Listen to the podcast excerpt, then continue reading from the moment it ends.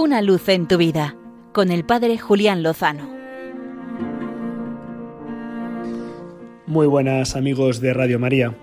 Espero que hayáis pasado un gran fin de semana misionero de la mano del Domun y de San Juan Pablo II y que hayáis puesto un misionero, una misionera en vuestra vida. En este espacio quiero hacer referencia a una crónica, a un reportaje que se ha publicado este fin de semana en una importante cadena radiofónica española y que se titula así, El angustioso camino para escapar de las sectas religiosas. Lo firman Laura Álvarez y Aida Bao. Lo llamativo es que las sectas religiosas a las que se refieren, las mencionan, son el movimiento Comunión y Liberación, el Opus Dei y el camino neocatecumenal.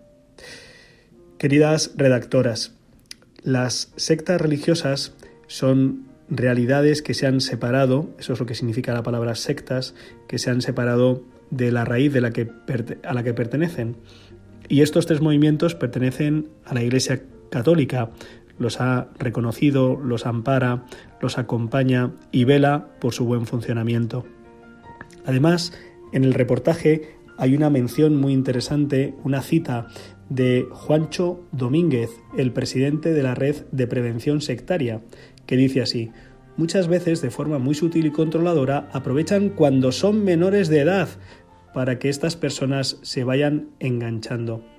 Estimado Juancho, los menores de edad están tutelados, están al amparo, al cargo de sus padres.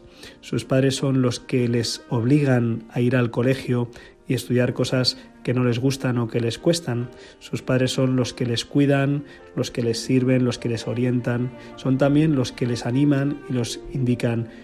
Es conveniente que vayas a esta catequesis. Debes ir y conocer la fe que quieres vivir o que queremos transmitirte. Y por supuesto que llegará el momento en el que esos jóvenes tengan que tomar la decisión de asumir o no las creencias que le han sido transmitidas. Es un poco llamativo que se utilice el término sectas para denominar realidades de la Iglesia Católica y no, mm, no lo son porque están reconocidas, amparadas y guiadas por la Santa Iglesia Católica. Aprovecho para decirles a los miembros de estas realidades y de las demás a las que menciona el reportaje, esos 100.000 miembros de realidades ultracatólicas, ultraortodoxas, mi más sincera enhorabuena.